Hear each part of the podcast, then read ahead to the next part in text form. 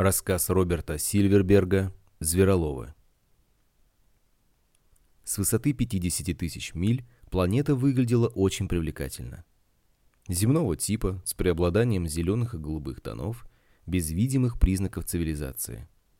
Что же касалось фауны, я повернулся к Лайду Холдерту, приникшему к термоскопу. «Ну, что ты можешь сказать?» «Температура подходящая, много воды. Мне кажется, надо садиться». В рубку вошел Ли Дэвидсон. На его плече сидела одна из тех голубых мартышек, которых мы поймали на Альферазе. «У нас есть свободные вольеры?» — спросил я. «На целый зоопарк!»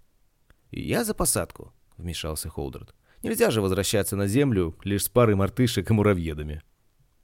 Кроме поиска внеземных животных для зоологического управления Министерства межзвездных дел, мы попутно занимались и картографированием планет, а в эту систему еще не залетали земные звездолеты. Еще раз взглянув на голубой шар, медленно вращающийся на обзорном экране, я занялся расчетом посадочной траектории. Из вольеров доносились сердитые вопли голубых мартышек, которых Дэвидсон привязал к противоперегрузочным креслам, и недовольное похрюкивание муравьедов с ригеля. Не успел корабль коснуться поверхности планеты, как вокруг начали собираться представители тамошней фауны. «Посмотрите, да тут не меньше тысячи видов!» — воскликнул Дэвидсон. «О таком можно только мечтать!» «Кого же из них нас взять с собой?» — немного растерянно спросил я, прикинув, сколько у нас свободного места. «Я считаю, мы должны отобрать самых необычных животных и вернуться на Землю», — ответил Холдерт. «Остальных оставим до следующего раза». «Эй, посмотрите сюда!» — позвал нас Дэвидсон. Из густого леса появилось существо ростом не менее 20 футов, похожее на жирафа, с миниатюрной головой на грандиозной шее. Оно передвигалось на шести длинных ногах. Поражали глаза, огромные фиолетовые шары, чуть выступающие вперед. Животное подошло к кораблю и, казалось, взглянуло прямо на нас. У меня возникло ощущение, будто оно пытается нам что-то сказать. «Великовато, а?» — прервал молчание Дэвидсон. «Уж ты-то не отказался взять его с собой. Возможно, нам удастся уместить детеныша?» Дэвидсон повернулся к Холдерту. «Как, по-твоему, Клайд?» «Попробуем», — пробурчал тот. Жираф, похоже, удовлетворил свое любопытство и, подогнув ноги, опустился на траву. Маленький собакообразный зверек недовольно залаял, но тот даже не повернул головы. «Ну, как анализ атмосферы?» — спросил Дэвидсон. «Отличный!» — возвестил Холдерт. «Пора на охоту». Я вдруг почувствовал смутную тревогу. Слишком тут было хорошо. «Никогда ничего подобного не видел», — повторил Дэвидсон, по крайней мере, в пятнадцатый раз. «Сущий рай для звероловов». Подошел Холдред, держа в руках собаку с блестящей, без единого волоска, кожей и выпуклыми, как у насекомых, глазами. «Как дела, Ганс?» «Нормально», — ответил я без особого энтузиазма. «Ты что-то не в духе. В чем дело?» «Мне здесь не нравится».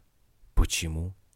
«Животные сами идут в руки, будто рады, что их возьмут на корабль. Я вспоминаю, как нам пришлось гоняться за муравьедами, Перестань, Газ. Если хочешь, мы быстро погрузимся. Но для нас эта планета — золотая жила. Холдер беззаботно рассмеялся и потащил собаку к вольерам. Чувствуя себя лишним, я решил обследовать окрестности и через полчаса поднялся на высокий холм. Оказалось, мы сели на огромном острове или сильно вытянутой косе. По обе стороны вдали виднелось море. Справа до самого берега темнел лес — Слева простиралась степь. У подножия холма блестело небольшое озеро. Не остров, а рай для всякой живности. Я не считал себя зоологом, мои знания ограничивались лишь беседами с Дэвидсоном и Холдертом. Но и меня не могло не поразить удивительное многообразие всех этих странных существ и их поразительное дружелюбие. По дороге мне встретился еще один жираф. И снова у меня возникло ощущение, будто он пытается мне что-то сказать. Вернувшись на звездолет, я увидел, что вольеры забиты до отказа.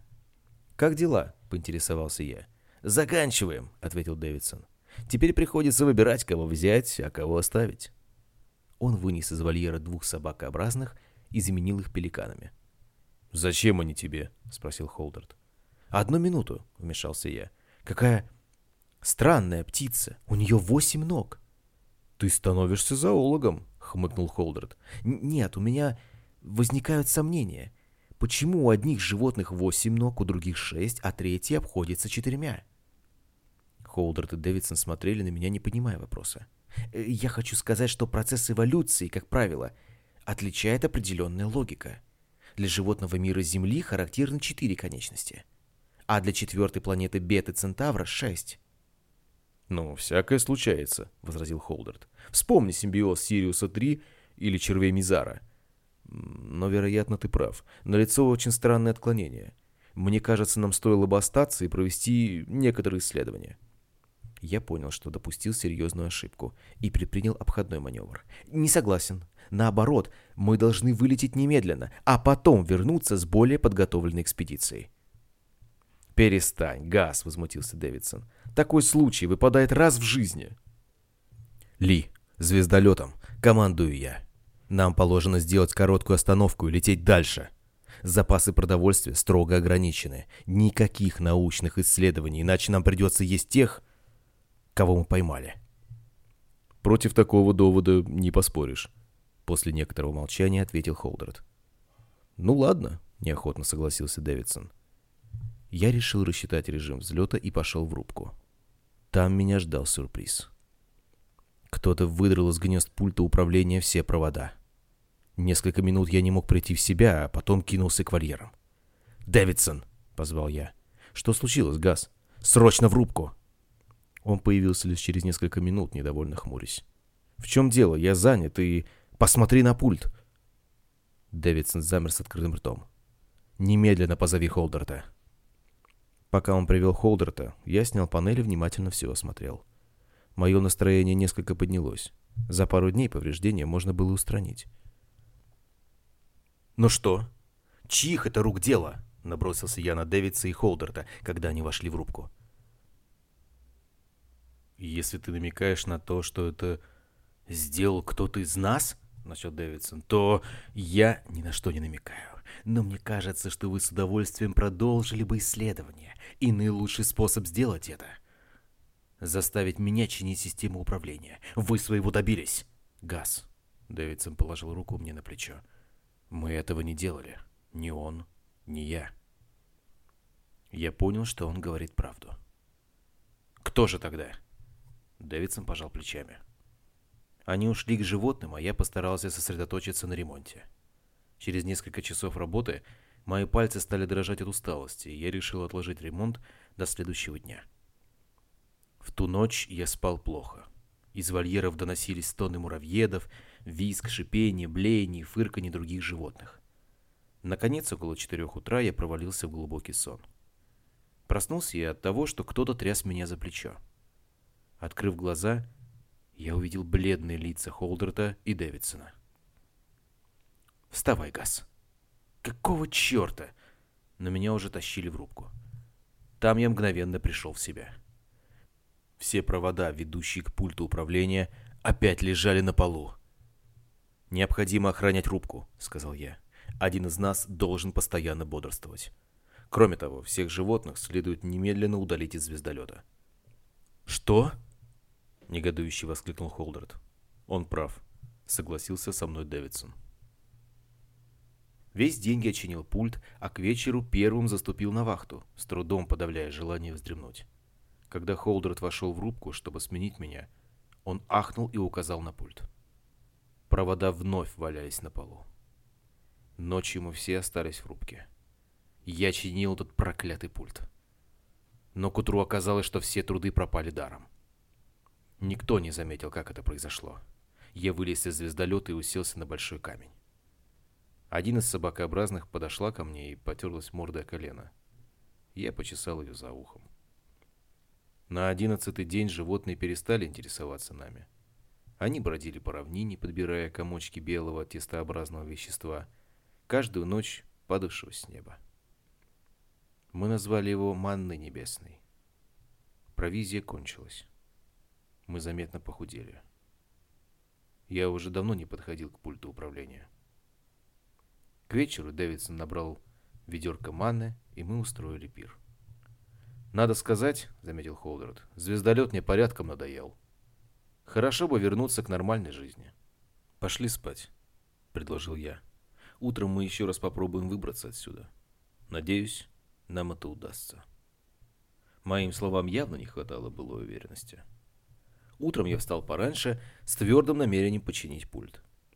Войдя в рубку, я взглянул на обзорный экран и замер. Потом вернулся в каюту и разбудил Холдерта и Дэвидсона. «Посмотрите в иллюминатор», — попросил я. Они кинулись смотреть.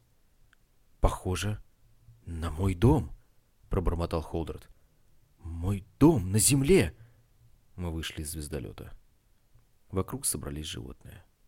Большой жираф подошел поближе и печально покачал головой. Дом стоял посреди зеленой лужайки, чистенький, сверкающий свежей краской. Ночью чьими-то заботами его поставили около звездолета, чтобы мы могли в нем жить. «Совсем как мой дом», — изумленно повторял Холдерд. «Естественно», — буркнул я. «Они воссоздали его по твоей памяти». «О ком ты говоришь?» — спросил в один голос Холдерд и Дэвидсон. «Неужели вы до сих пор не сообразили, в чем дело?»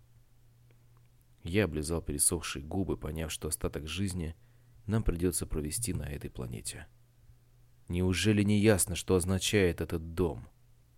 Это наша клетка. Нас, звероловов, здешний разум умудрился загнать в свой космический зоопарк.